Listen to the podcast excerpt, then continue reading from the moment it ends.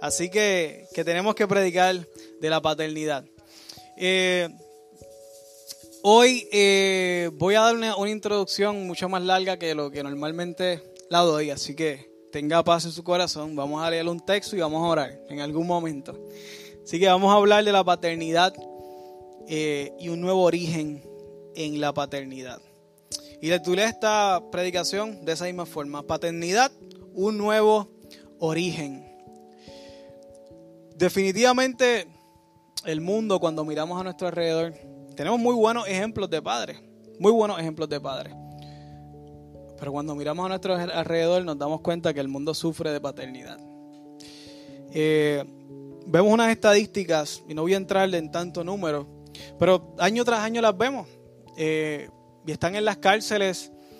Y la cárcel está llena de personas, fluctúa entre un 75 y un 90, de personas que, que los que están allí no tuvieron figura de padres.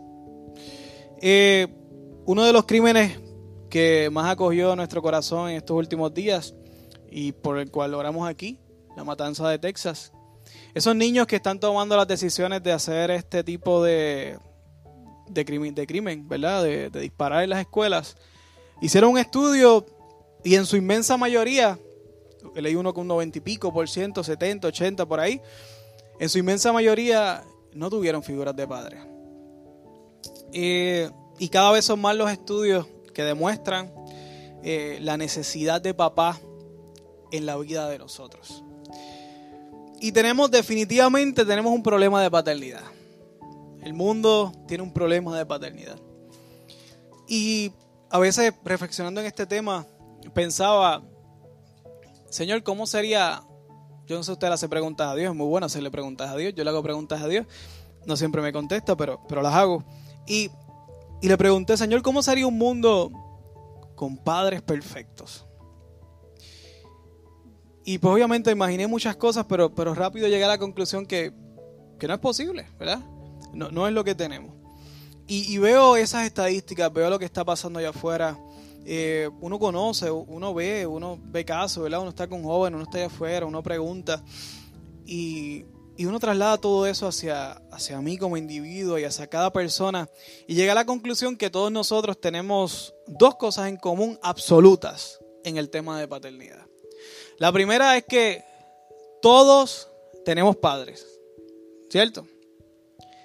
Y la otra es que ninguno fue perfecto, ¿cierto? Y nosotros no estamos exentos, a lo mejor nuestra vida no ha estado tan marcada para llegar a un nivel de, estar en una cárcel o de cometer, ¿verdad? Algo así. Pero definitivamente nuestros padres no son perfectos, por lo tanto tuvieron imperfecciones. Algunos más, algunos menos. Algunos son hasta, mira, que, ni se ve, pero están, porque no son perfectos, lo acabamos de decir, ¿no? Y esas imperfecciones han dejado una sed de paternidad en nuestra vida unos espacios incompletos en nuestra vida. Eh, y esa, de esas imperfecciones es que quiero abundar un poco más. Esas deudas de paternidad que tenemos, y, nuevamente le estoy diciendo, pueden ser padres increíbles, pero no todos, ninguno de nosotros tuvo padres perfectos. Y vamos a hablar de esas imperfecciones, porque aunque no lo notemos muchas veces, sí ha hecho un efecto en nuestra vida algunos más, algunos menos. Algunos tienen más deuda de paternidad que otros, algunos tienen más sed de paternidad de otros, depende de cuánta fue la imperfección. Y vivimos marcados por esa imperfección, conscientes o inconscientemente. Porque según como es nuestro origen y, nuestra formación desde el comienzo, eso marca y en muchas ocasiones destina nuestro futuro y probablemente tu presente. Muchos de nosotros levantamos, de, y hermanos, voy a dar muchos ejemplos. Yo tuve un padre excepcional. Yo creo que tengo, está aquí presente, de hecho. Eh, qué bueno que estás aquí. Eh, y mi mamá también está por ahí. De hecho, no presentamos las visitas. Yo sé que está grabando la predicación, pero para mí presentar las visitas es importante y, yo sé que se va a grabar así, no tengo ningún problema, pero quiero presentar, tenemos a Prado y tenemos a su amada esposa por aquí, es de la casa, pero, pero Prado nos alegra que estés aquí, ¿verdad? Y tenemos también la familia de Esther que siempre ha frecuentado últimamente, así que, que gracias a todos por, por, por venir el día de un día tan especial, tantos sitios para estar, decidieron estar entre nosotros, eso nos llena de mucha alegría. Seguimos, que sí me va a regañar, pero está bien, no está aquí.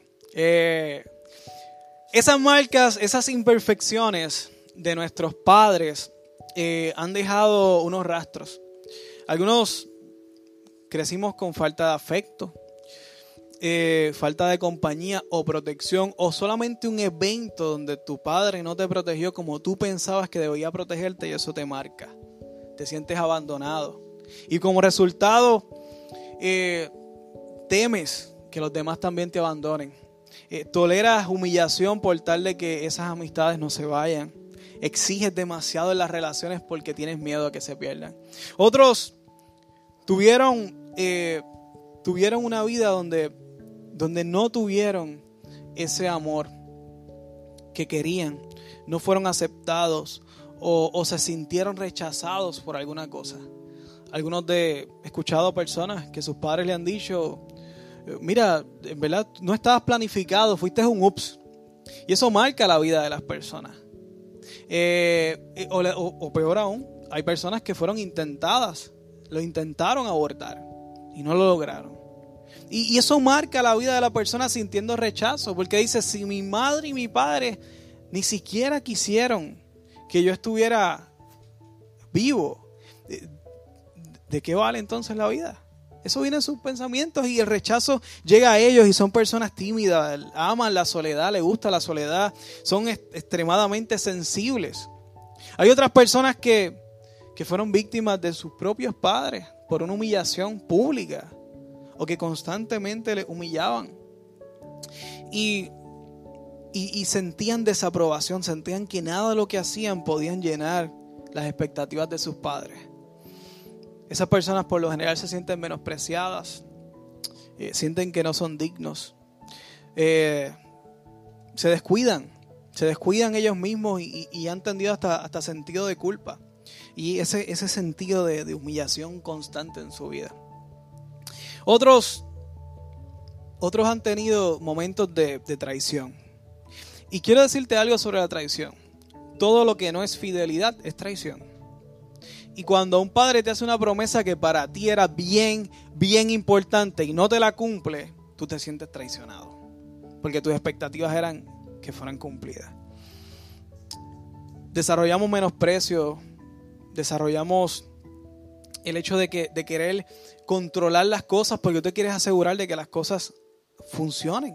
Porque ya te, ya te traicionaron una vez. Tú no quieres que alguien te vuelva a hacer una promesa y no funcione. Tú quieres controlar las cosas. Eres bien exigente. Y eres descuidado en muchas, desconfiado en muchas ocasiones. Otras personas vivieron una vida de frialdad, una paternidad de frialdad, mucha rigidez, una autoridad excesiva y en ocasiones hasta irrespetuosas a tu persona. Esas personas viven con un sentido de injusticia, que no hubo justicia en su vida y en su, en su crianza. Y por lo general tienden a ser encerrados en sí mismos, en ocasiones conformistas, fríos, y medios crueles en ocasiones. Todos estos temas se pueden trabajar en muchas ocasiones. Hay muchos profesionales, eh, incluso consejería pastoral, terapias espirituales, muchas cosas que podemos trabajar. Todos estos síntomas y se pueden trabajar. Son procesos no cortos donde hay un proceso de sanidad interior. Y si te identificaste con esto, te motivo a que busques esa, esa ayuda. Pero si te digo que ese inicio de esa imperfección de tu padre que marcó tu vida, y como dijimos, puede ser mucha, puede ser poca.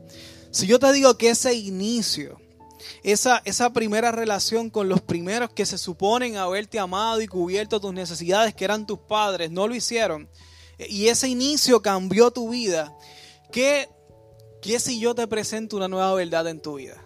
Una verdad respaldada en las escrituras. Una verdad que dice que el comienzo de tu vida no fue realmente el comienzo de tu vida que tú pensabas.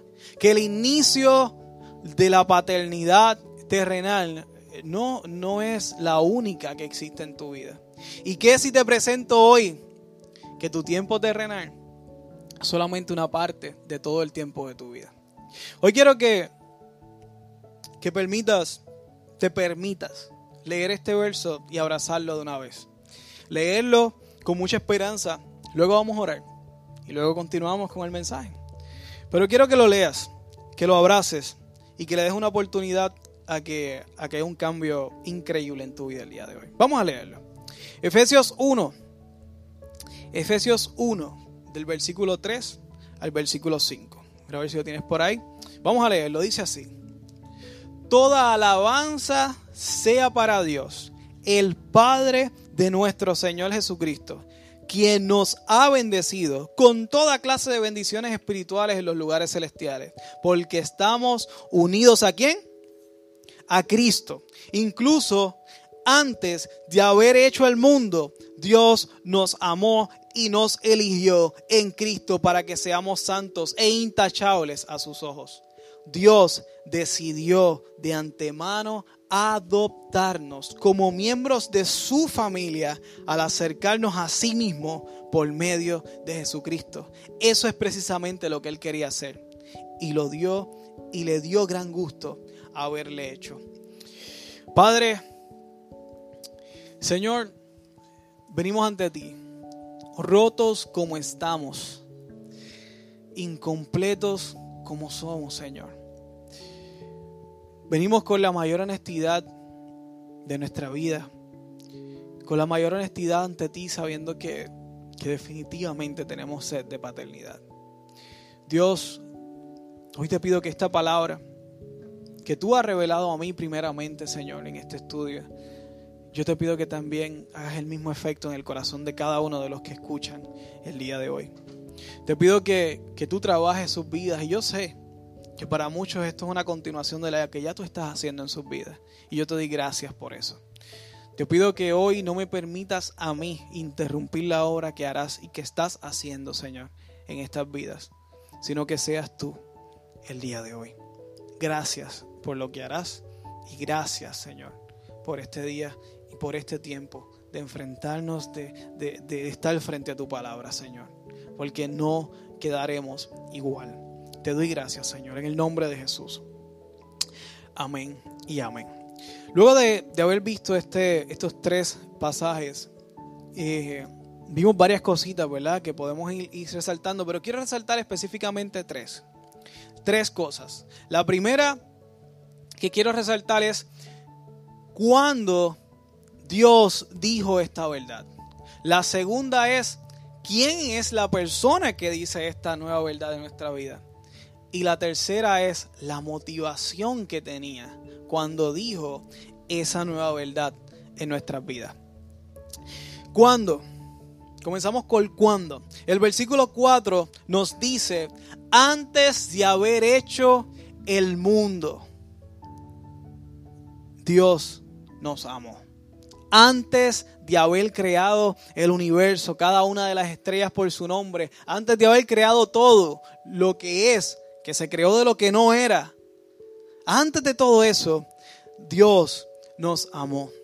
Nuestro cumpleaños terrenal es solamente contando el tiempo que hemos pasado eh, encarnados en esta vida.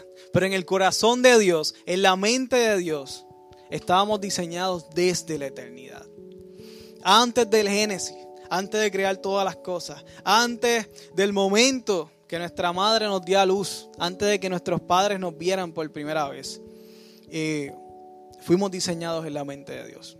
Hay un versículo que es uno de los más que usa, ¿verdad? Eh, el, cuerpo provida eh, para, para, para, hablar sobre, sobre la, la dignidad de la vida y es Salmo 139. Salmo 139 en estos dos versículos 15 y 16 dice unas cosas muy interesantes y vamos a verlas. Vamos a leerlo. Dice, tú me observabas mientras iba cobrando forma en secreto, mientras se entretejían mis partes en la oscuridad de la matriz. Me viste antes de que naciera. Cada día de mi vida estaba registrado en tu libro. Cada momento fue diseñado antes de que un solo día pasara. Somos pensados, diseñados y supervisados por Dios. Él supervisó su obra en medio del vientre. Desde la eternidad nos pensó. Y me encanta esa parte que dice, desde antes de que un solo día pasara. Nuestra vida espiritual, nuestra origen espiritual es eterno en la mente de Dios. Es desde la eternidad del corazón de Dios. Saber que tu fecha de cumpleaños eh, realmente es una parte, ¿verdad? De, esa, de, tu vida, pero que, que realmente Dios te pensó desde la eternidad. ¿Qué provoca en ti esa realidad? ¿Qué provoca en ti saber que tu verdadero origen comenzó no cuando tus padres te vieron, no cuando te pusieron la fecha de cumpleaños, sino desde que desde la eternidad, que Dios te pensó. Segundo punto que quiero ver. ¿Quién lo dice? La persona que dice. ¿Quién dice esta nueva verdad? El verso 5 nos dice así. Dios decidió de antemano adoptarnos como miembros de su familia al acercarnos a sí mismo por medio de Jesucristo. Nos acaban de hacer un, examen de ADN espiritual y nos damos cuenta que, nuestro origen no, no, empezó con nuestros padres, sino que nuestra, nuestra identidad espiritual y nuestro origen espiritual empieza desde Dios. Dios nos amó primero que nuestros padres. No importa lo que hicieron, o lo que no hicieron nuestros padres, si nos desearon o no. Si para ellos tú fuiste un ups o no te esperaban y te lo dijeron. Realmente no importa lo que ellos piensen, como tú llegaste, tú fuiste un plan de Dios desde la eternidad.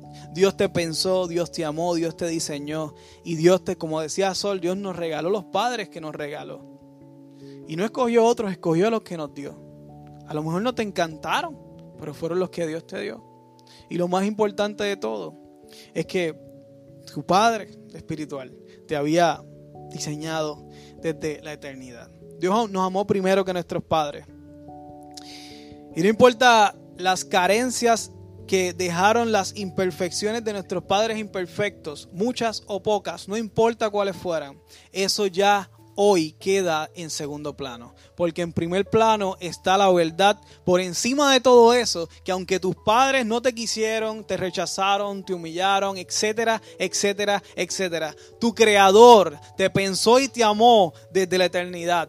Que tú fuiste pensado, que tú fuiste diseñado, que tú fuiste amado desde la eternidad. Y que no importa las carencias de paternidad, la sed de paternidad que dejaron nuestros padres imperfectos, muchas o pocas, pueden ser llenas cuando recordamos y aprendemos nuestro real origen, que es en la eternidad en el corazón de Dios. Dios te deseó desde la eternidad. Fuiste deseado por Dios. Fuiste amado por Dios. Tu Padre Celestial. Ese es tu nuevo origen. Ese es nuestro origen. Y nuestro Padre Celestial es un Padre que primera de Juan 4.8 dice que es amor. Que Isaías 44.2 dice que me formó a mí. Que Salmo 139 lo, lo vimos. Me vio desde el vientre antes que mi madre y mi padre me vieran, incluso los sonogramas por más modernos 4D y todas las cosas que se puedan inventar, antes de todo eso Dios me vio y me amó. Isaías 46, 6 nos recuerda que hasta las canas nos va a cuidar. Y hay un verso que me encanta y es Salmo 26, 10. Salmo 26, 10. Dice, aunque mi padre y mi madre me dejaran, con todo Dios me va a recoger. Y me encantan otras versiones que dicen, me mantendrá cerca. Otros dicen, me recibirá en sus brazos. Me recibirías y me consolarías si me dejaran. Te harás cargo de mí. Me encanta ese salmo. Salmo de David. Lo escribe en medio de una angustia y su recuerdo era la palabra diciendo, Dios tú me vas a recoger, no importa lo que pase en mi vida. La motivación. ¿Qué motivó a Dios a pensarnos y soñarnos desde la eternidad. Dice el verso, Dios nos amó y nos eligió en Cristo para que seamos santos e intachables a sus ojos. Otras versiones hablan de una predestinación. Dios nos predestinó. Y lejos de la controversia teológica de lo que pueda significar la salvación, la predestinación, lo que aquí quería decir es que Dios siempre tuvo la intención de habernos amado, rescatarnos y de haber sido adoptados por Él a través de Cristo. Esa fue la intención de Dios. Desde siempre Dios tiene la intención de rescatarte y de amarte. ¿A quién Dios quiere salvar y Dios quiere rescatar? ¿A quiénes? A todos. A todos. A todos y cada uno de nosotros. Dios nos quiere rescatar a través de la figura de Cristo. Nos quiere amar. Nos amó, pero nos quiere adoptar a través de Cristo. Dios nos amó y nos eligió en Cristo para adoptarnos y darnos una vida eterna con el Padre. Y viene una pregunta obligatoria. Si Él es nuestro Padre Espiritual y Él nos diseñó y Él nos creó, ¿por qué nos tiene que adoptar? ¿Por qué tiene que haber un proceso de adopción? Mis padres no me tuvieron que adoptar. Yo simplemente nací de ellos y soy su hijo. No hubo un proceso de adopción. ¿Por qué la palabra habla de adopción? ¿En qué es o no es nuestro Padre Celestial? Y, les voy a leer Romanos 3, 23. Y dice así, pues todos hemos pecado. ¿Cierto o falso? Cierto. Nadie, absolutamente nadie, dice nadie puede alcanzar la meta gloriosa establecida por Dios. ¿Y cuál es la meta gloriosa establecida por Dios? Estar con Él por la eternidad. ¿Un padre quiere estar con sus hijos o no? Claro. Un padre quiere estar con sus hijos. Y gloria a Dios por el Día de los Padres, que a veces algunos son los que se acuerdan de sus padres en estos días y hacen todo lo posible por verlos. Qué bueno que existe un día. Un padre siempre quiere estar con sus hijos. ¿Y cuál es la meta gloriosa? Y es, esa meta gloriosa significa que, que no estamos cerca de Él. Que naturalmente por ser pecadores, somos o no somos pecadores. Somos pecadores. Por naturaleza somos pecadores. Nuestra relación con Dios, que es un Dios santo. Él es un Dios santo, tres veces santo, dice la Escritura. Santo, santo, santo. Si nosotros somos pecadores impuros, ¿podríamos estar delante de Él así como estamos? Y a mí me encanta ver esto.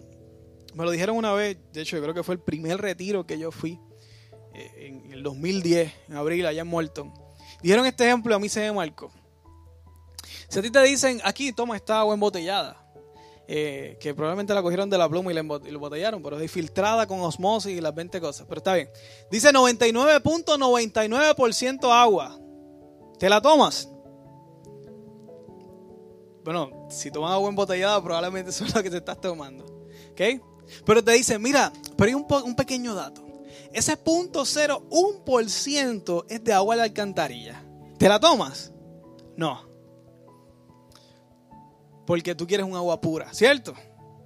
Pero tú quieres que Dios beba tu vida impura. Quieres hacer a Dios que tome esa agua con agua de alcantarilla que viene a ser el símbolo de nuestros pecados. Eso tú, tú pretendes eso. Él es un Dios santo. No estamos hablando de cualquier persona. Dios es amor, sí, perfecto, pero Él es santo. No podemos olvidar su santidad. Y por pecadores estamos destituidos de esa meta. Esa es la naturaleza humana. Ese es nuestro estatus espiritual tan pronto nacemos. Ahora bien, hay dos cosas en, lo que es la, la, paternidad, la custodia espiritual de nosotros.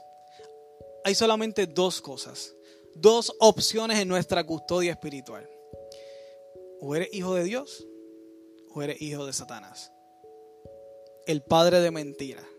Y él se encarga de hacerte creer que existe una tercera, que no eres hijo de ninguno. No, no, existe tal cosa. Eres o hijo de Dios o eres hijo de Satanás. No existe una tercera opción.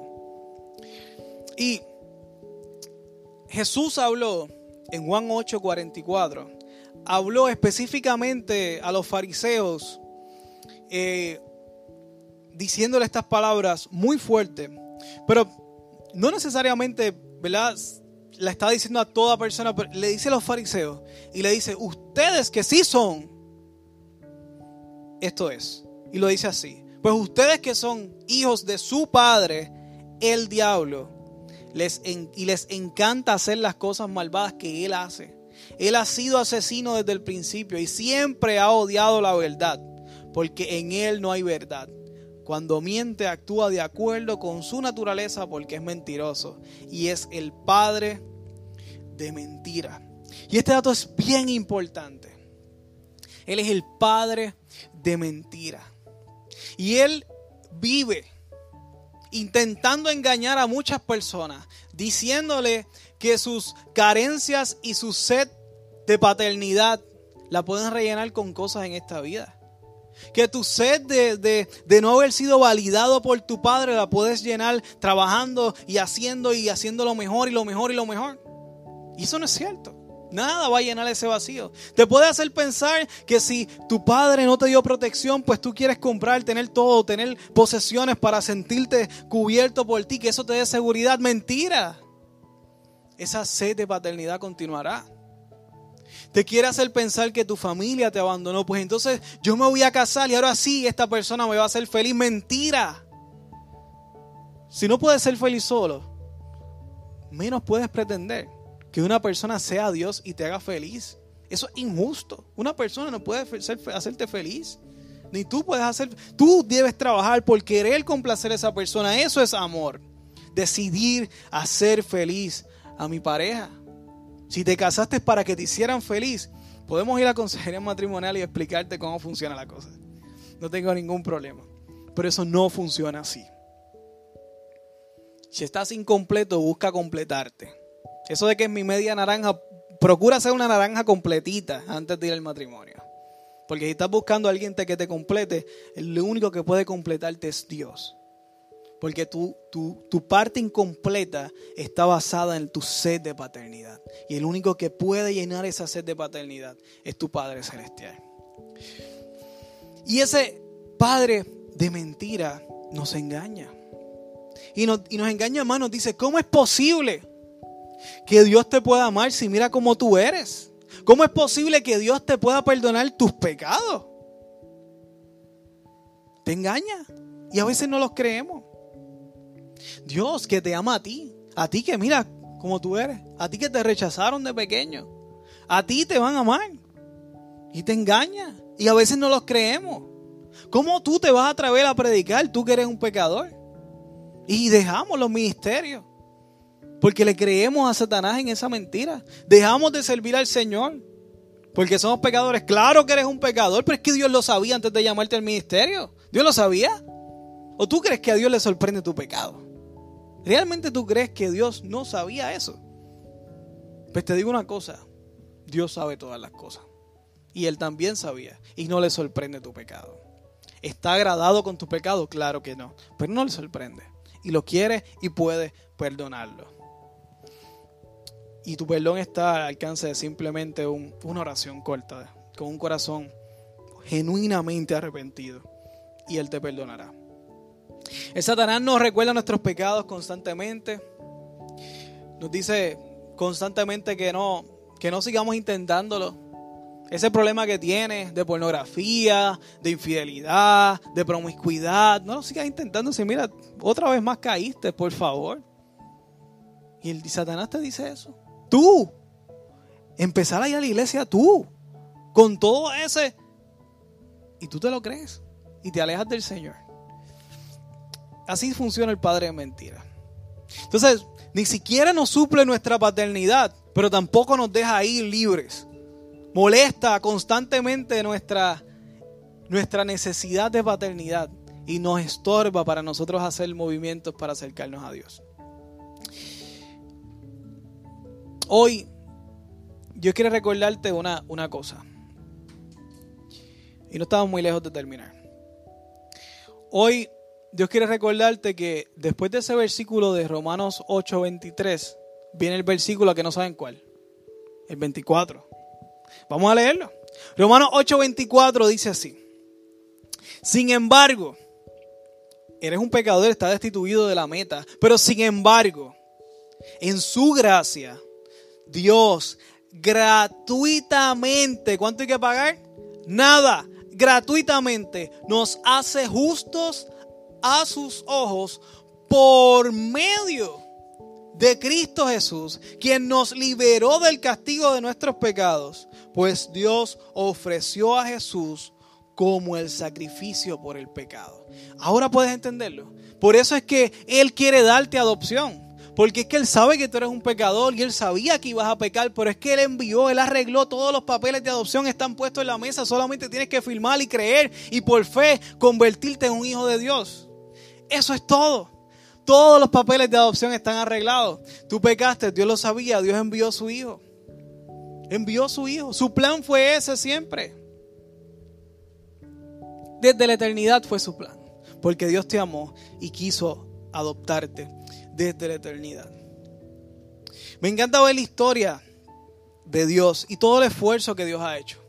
Hemos contado ¿verdad? del Antiguo Testamento, cómo fue todo ese proceso de la creación, todos los pecados, le dio la ley al pueblo, el pueblo desobedece, vuelve y dice, va a enviar un Mesías, vuelve y envía el Mesías, Jesús vino a la tierra, Jesús resucitó, montones de personas lo vieron, empezaron a escribir en papiros, en papeles que no duraban nada y se envanecían y se rompían en menos de par de años. Otros venían y copiaban, copiaban y copiaban y copiaban.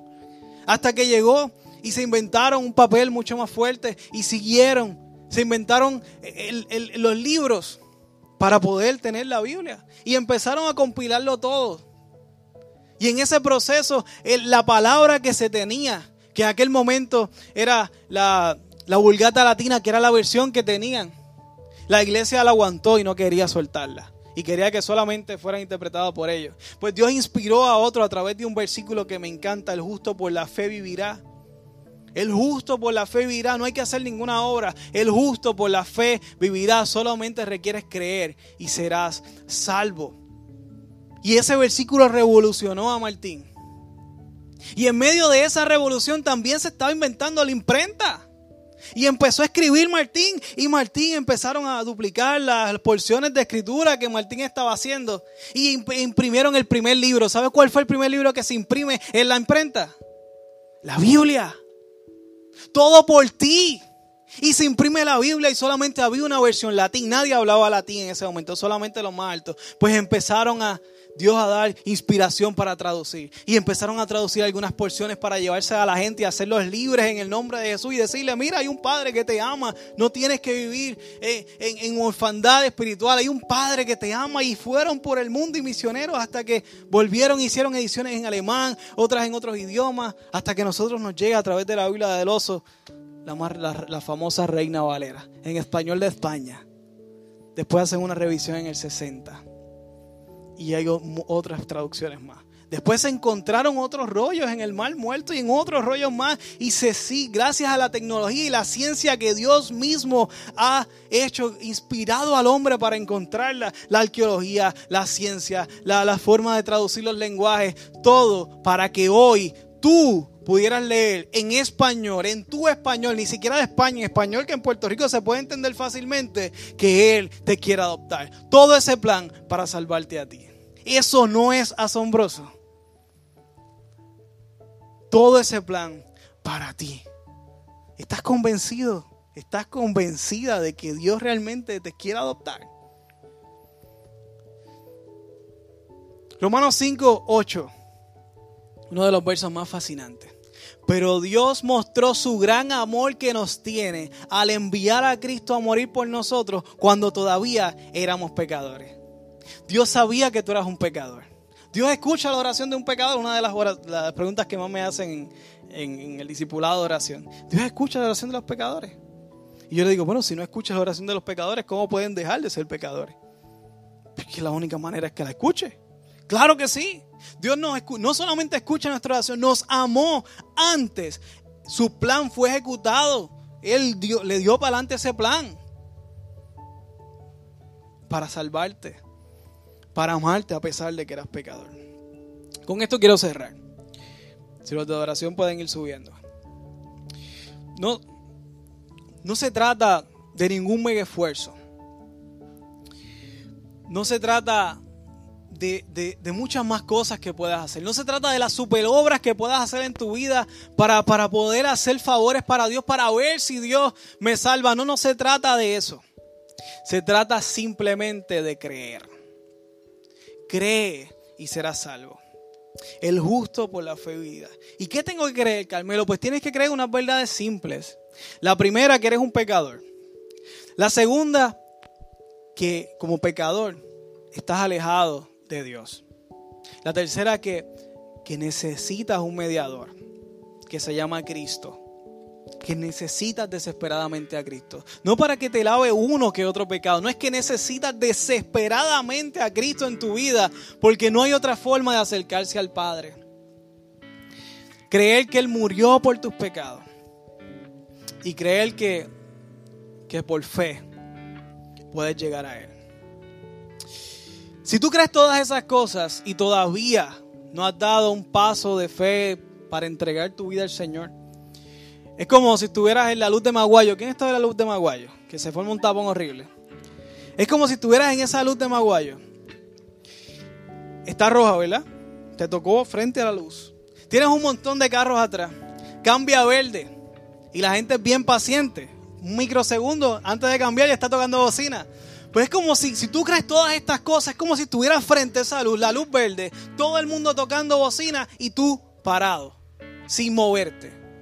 Si tú crees todas estas cosas, que Jesús murió por ti, que necesitas a Cristo, que necesitas a Cristo para poder llegar a Dios, si tú crees todas esas cosas, tú estás literalmente frente a la luz de Maguayo, verde, todo el mundo te está gritando atrás que te muevas y tú no te mueves. Si tú crees todas estas cosas, lo único que tienes que hacer el día de hoy es apretar el acelerador y empezar a experimentar una paternidad en Dios, empezar a decidir por Dios públicamente, empezar a, vivir una vida llena llena de, de, promesas cumplidas. Testimonios tienes de sobra. Nube de testigos es la que está alrededor de nosotros. Solamente lo que necesitas es darle tu acelerador de la fe, acelerador de la fe, y empezar a vivir una vida en Cristo. A disfrutar tu paternidad en Dios. Avanza. Decídelo. Toma una determinación. Si tú crees todas estas cosas, ¿qué estás esperando? Solamente tienes que decir que sí. Gritarlo públicamente. Porque no deberías de avergonzarte de un padre como este padre.